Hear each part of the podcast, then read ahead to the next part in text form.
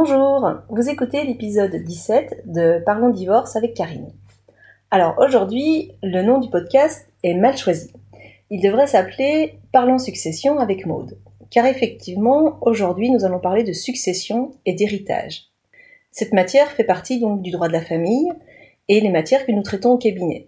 Mais c'est une matière euh, qui n'est pas suivie par moi, c'est mon associé, Maude Lelièvre, qui s'occupe de cette matière.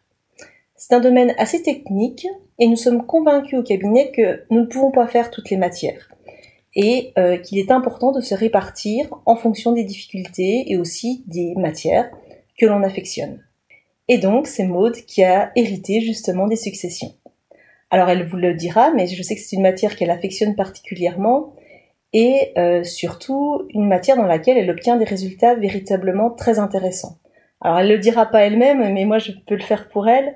Euh, elle a permis notamment de débloquer des situations qui étaient véritablement euh, très conflictuelles et elle a pu dénouer des dossiers qui étaient bloqués depuis des années grâce notamment à, à son approche souvent très humaine des situations parce que vous allez le voir, en droit des successions, on touche un domaine qui touche énormément à l'humain.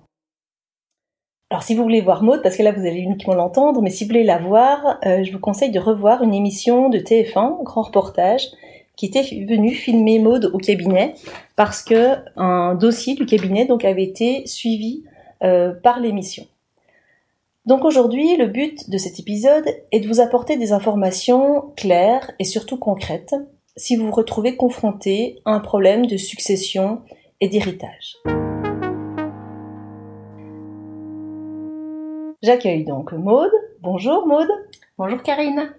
Et merci de venir répondre donc à mes questions.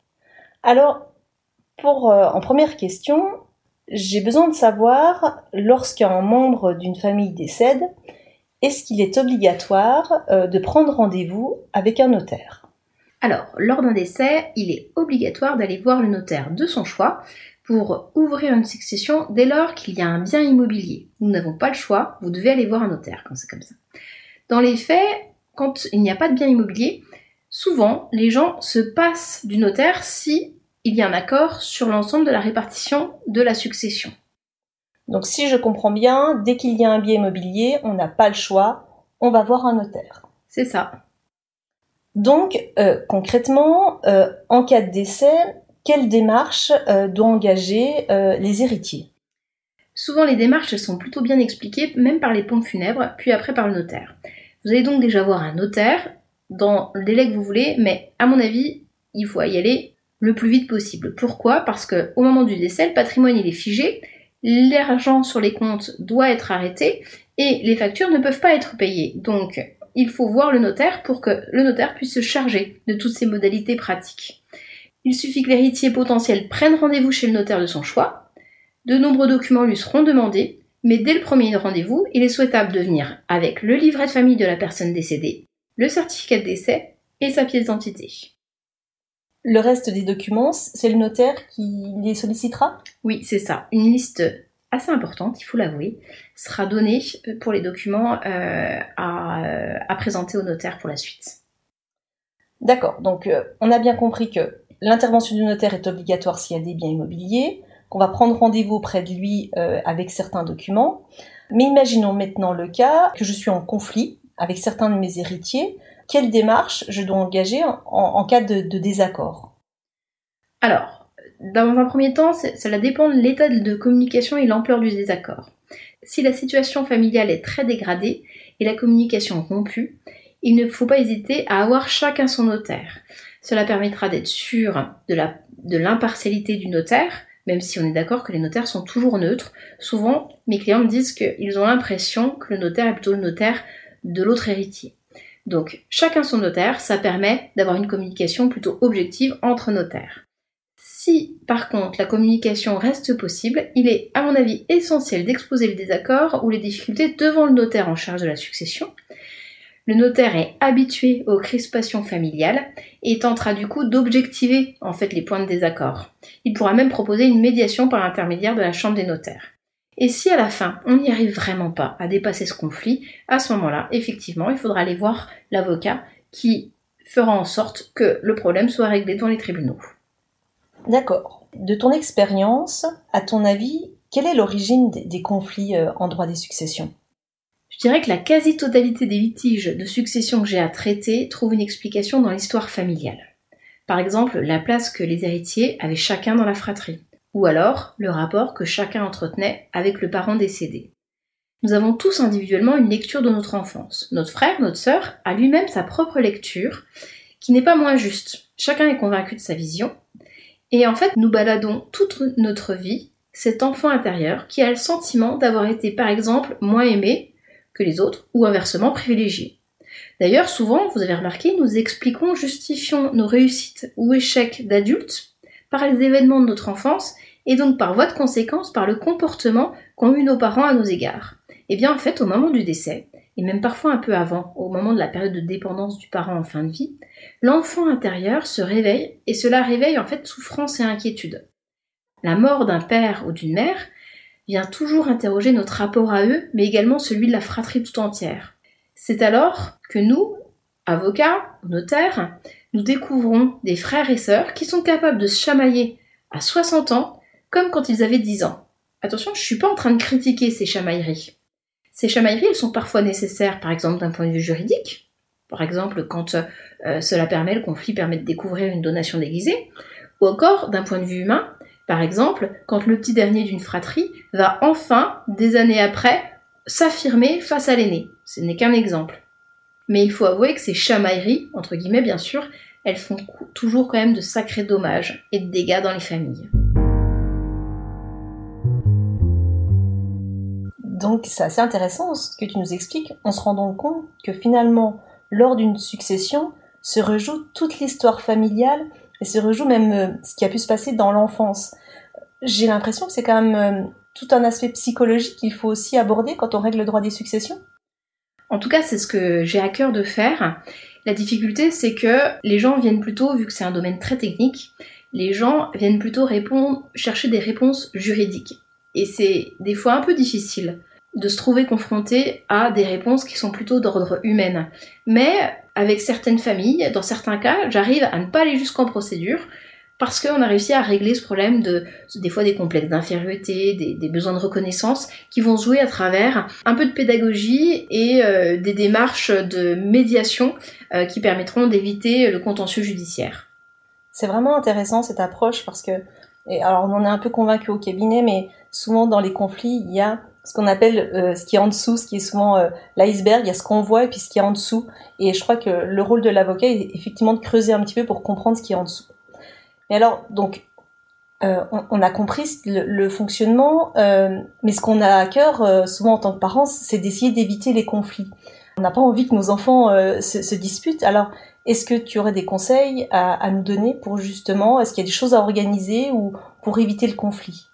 Alors, il faut savoir qu'en principe, de toute façon, il y a toujours dans la loi, il est prévu que euh, les enfants héritent chacun à peu près d'une part de même valeur, et donc du coup, dans le principe, l'équité est dans le code civil. Donc ça, il n'y a pas de difficulté avec ça. Toutefois, pour différentes raisons, on peut se dire que effectivement, il y a des modalités, des choses à mettre en place en plus de ce que nous prévoyait la loi. Donc différents outils sont à nos dispositions, par exemple les donations partage, soit en avance de succession, soit hors part de succession, le testament ou l'assurance vie. Cette liste n'est pas exhaustive, mais on va dire qu'il s'agit des principaux outils. Je reste cependant très très très réservé sur les organisations de succession pour deux raisons. La première réside dans le fait que quand euh, vos enfants par exemple étaient enfants, vous aviez beau dire arrêtez de vous disputer, ils se disputaient quand même, ils ne vous écoutaient pas n'aviez déjà pas la bonne ou totale maîtrise de leur bonne ou mauvaise entente. Eh bien c'est exactement la même chose quand ils sont adultes. Donc du coup, si vous organisez votre, de votre vivant votre succession, il faut le faire pour vous et pas pour éviter qu'ils se disputent, parce que s'ils doivent se disputer, ils se disputeront. Ce sera peut-être même nécessaire dans leur épanouissement et dans leur manière de s'affirmer dans cette famille et dans cette histoire familiale. La deuxième raison, et je dirais même principale raison d'un point de vue euh, euh, très euh, pragmatique, on va dire, c'est que vous allez organiser votre transmission de succession à un âge, par exemple, mettons 70 ans, avec un patrimoine donné. Sauf que vous ne savez pas quand est-ce que vous allez décéder, bien sûr, et vous ne savez pas dans quel état sera votre patrimoine au moment de votre décès. Ce qui fait que la répartition que vous allez faire et mettre en place à 70 ans ne sera peut-être plus juste et équitable au moment de votre décès à 90 ans. Par exemple, tout simplement, vous allez donner demain un terrain boisé à l'un et un terrain euh, simple en prêt à l'autre, et puis d'un coup, le terrain 20 ans après, le terrain en prêt va devenir constructible. Du coup, on est bien d'accord que au final, il y a véritablement un déséquilibre entre les deux donations. Donc c'est pour ça qu'il faut faire attention dans l'organisation de la transmission, et c'est toujours très très difficile de s'assurer que cette organisation, elle va finalement pas finir par être inadaptée, et voire même ne va pas être source de conflit dans 10, 15 ou 20 ans. Mais alors, on entend souvent des conseils qui sont donnés de dire mais il faut faire des donations euh, du vivant parce qu'il y aurait des droits de succession plus allégés. Donc, l'intérêt, il est principalement financier. Est-ce que tu peux nous expliquer un petit peu ce qu'il en est de ce côté-là? Oui, alors en fait, très très simplement, euh, effectivement, il faut savoir que fiscalement, à chaque fois qu'il y a une succession ou une transmission de patrimoine, ça ouvre des droits euh, fiscaux, en fait des paiements fiscaux, euh, on va dire des taxes, pour faire simple. Et effectivement, si vous faites, vous organisez votre transmission de succession avant 70 ans, les droits de transmission seront beaucoup moins élevés. D'accord. Donc effectivement, il y a un intérêt financier, mais on a bien compris que humainement et même parfois matériellement, euh, l'intérêt peut être plus limité et j'ai bien apprécié l'exemple que tu as pu donner. Est-ce qu'on peut pour terminer obtenir une information de ta part sur le déroulé d'une procédure? C'est-à-dire que si effectivement euh, les personnes n'ont pas pu se mettre d'accord, qu'ils partent en procédure judiciaire, comment ça va se dérouler et qu'est-ce qui va leur arriver dans cette procédure? Donc d'abord, quand les gens viennent me voir, je, m'assure toujours que nous ne pouvons plus rien faire à l'amiable. Pourquoi? Parce que d'une part, c'est l'esprit du cabinet, bien sûr, mais aussi parce que le juge refuse une liquidation judiciaire si on n'a pas tout essayé en amiable. Donc souvent, il y a une période où on essaye de faire avancer le dossier avant de saisir le juge. Quand ça n'est pas possible, que le notaire finit par me dire non, non, on n'y arrive pas, à ce moment-là, je saisis le juge. Je vais donc convoquer l'ensemble des héritiers devant le tribunal de grande instance par le biais d'une assignation c'est donc un document par lequel on développe nos argumentations et dans lequel on explique en fait euh, pourquoi on se retrouve ici. Chacun des héritiers va répondre à cette argumentation par l'intermédiaire de son avocat, parce qu'il faut savoir que c'est une procédure avec avocat obligatoire et c'est une procédure écrite. Et à la fin, quand chacun aura euh, développé son argumentation, le dossier sera plaidé. C'est donc une procédure qui peut prendre plusieurs mois. À l'issue, on a un jugement, et dans ce jugement, ça va trancher les points de litige, par exemple, qu'est-ce qu'on fait d'un bien immobilier, est-ce qu'il y a donation déguisée ou pas, pour prendre que ces exemples-là, mais aussi et surtout, ce jugement, il va désigner un notaire qui sera chargé de liquider judiciairement la succession au vu de ce qui aura été réglé dans le cadre du jugement, les points de désaccord qui auront pu être, euh, on va dire, euh, tranchés, et puis au regard bien sûr de la loi. Et donc le notaire désigné, lui, cette fois, il aura toute possibilité, toute capacité suite à ce jugement-là de faire ce qu'on appelle une déclaration de succession judiciaire qui devra être signée par les parties ou si ça n'est pas signé, qui fera l'objet d'un PV de difficulté envoyé au juge et le juge il homologuera la succession telle que prévue par le notaire qui avait été désigné dans le cadre du jugement.